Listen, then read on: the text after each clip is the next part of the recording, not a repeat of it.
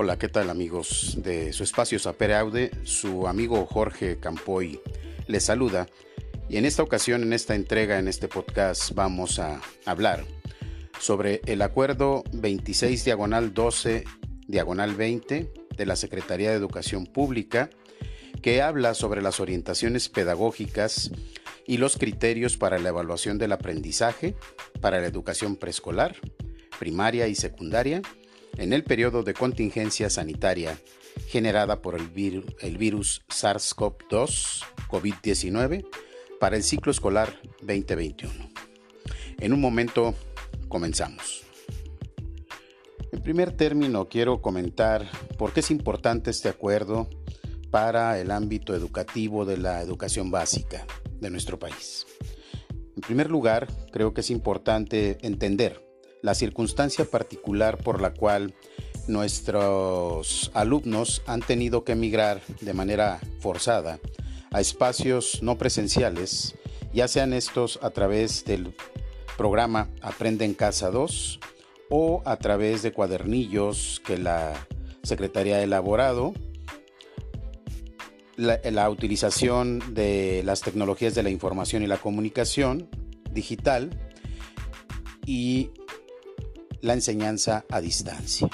Esto, este fenómeno que se da a partir de marzo del año pasado y que continúa en la actualidad, cambia de manera importante la manera en que deben de evaluarse a los alumnos en un contexto no presencial.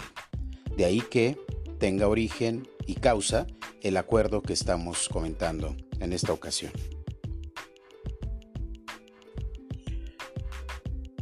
Con la finalidad de mitigar la dispersión y la transmisión del virus SARS-CoV-2 COVID-19 en la comunidad educativa, la Secretaría de Educación pensó en estas modalidades a distancia para poder de alguna manera garantizar el derecho a la educación de los niños, niñas y jóvenes de este país.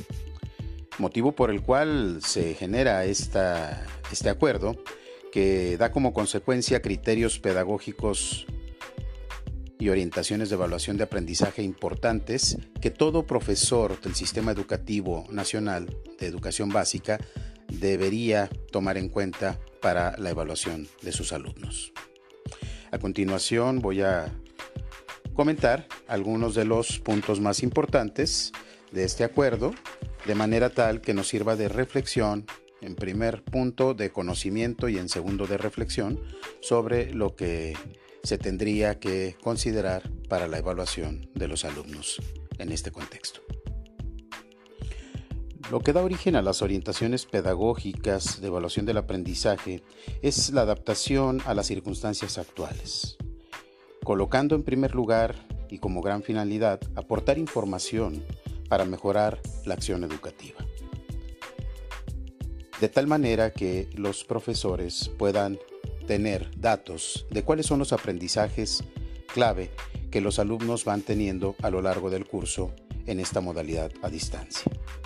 Siendo importantes en estas orientaciones las siguientes. En primer punto, dar prioridad a la función formativa de la evaluación. Por lo tanto, no es tan importante la asignación de calificaciones, sino más bien desde el punto de vista de la comprensión de cómo el alumno va considerando los aprendizajes, los va asimilando y de esta manera dando resultados educativos. Un segundo punto u orientación pedagógica es indagar en diversas fuentes para obtener información sobre el aprendizaje y emplear estrategias complementarias la facilidad que tiene el ámbito digital genera de alguna manera estas condiciones importantes para que los alumnos puedan utilizar el cúmulo de posibilidades en las redes y en los buscadores de Internet para conseguir información que antes solo se obtenía a través del libro de texto. El acuerdo considera tres posibilidades o fuentes para obtener información sobre los aprendizajes de los alumnos de la siguiente manera. En primer término, la opinión de las alumnas y los alumnos sobre sus propios aprendizajes, una autoevaluación. Así también como la participación de los padres y madres de familia o tutores, quienes eh, en la medida de sus posibilidades asumen roles activos en el proceso educativo de sus hijos. una segunda fuente son tareas y actividades sobre los aprendizajes esperados encargadas a los alumnos y las alumnas realizadas y entregadas por medios digitales o impresos. Un tercer punto o fuente son los saberes adquiridos durante el periodo de contingencia sanitaria, pero que no se consignan explícitamente en el programa de estudio, pero que constituyen aprendizajes relevantes para la vida. Estos saberes pueden ser obtenidos mediante narraciones orales o de experiencias. Una tercera orientación pedagógica es valorar los avances a partir de los puntos de partida de cada educando. Una evaluación que se considere justa toma como parámetro el punto de partida de la alumna y el alumno antes de la intervención pedagógica, y no solo como un resultado final esperado.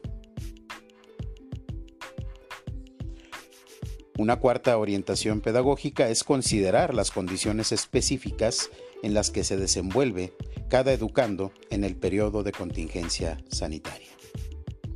Es importante la consideración de las condiciones de vida materiales de los alumnos para poder también entender las características de su desempeño en las clases. Una quinta orientación importante es asignar calificaciones solamente en los casos donde la maestra o el maestro cuente con información suficiente.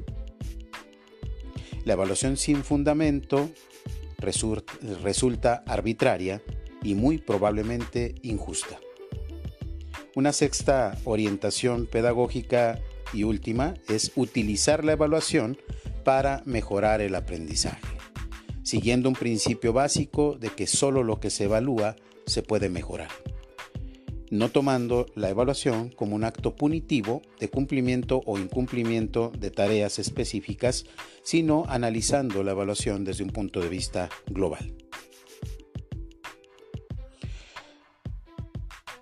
Desde el punto de vista estrictamente pedagógico y educativo, estas consideraciones o estas orientaciones que marca el acuerdo nos dice ¿Cuáles deben ser los criterios específicos que los profesores deberán tener a la hora de evaluar a los alumnos para la consideración de los aprendizajes obtenidos durante este periodo de contingencia sanitaria? Espero que esta información sea de utilidad para todos ustedes en el ámbito educativo y que nos haga reflexionar sobre las condiciones óptimas para la evaluación de los aprendizajes y la recuperación también de los mismos por parte de los profesores, el sistema educativo, pero fundamentalmente los alumnos y las familias de los alumnos. Muchas gracias. Eh, su amigo Jorge Campoy se despide de ustedes y espera que este podcast les sea de utilidad, eh, ya que es consecutivo del anterior que estuvimos hablando sobre el desgaste de los eh, alumnos en, este contexto de contingencia sanitaria y me parece que estas orientaciones pedagógicas ayudarán en la medida de lo posible a una reflexión más profunda de los profesores eh, respecto de la evaluación de los aprendizajes de sus alumnos. Muchas gracias, hasta pronto. Su amigo Jorge Campoy se despide de ustedes y los espera en un nuevo podcast aquí en su espacio, Sapere Aude. Atrévete a pensar. Gracias.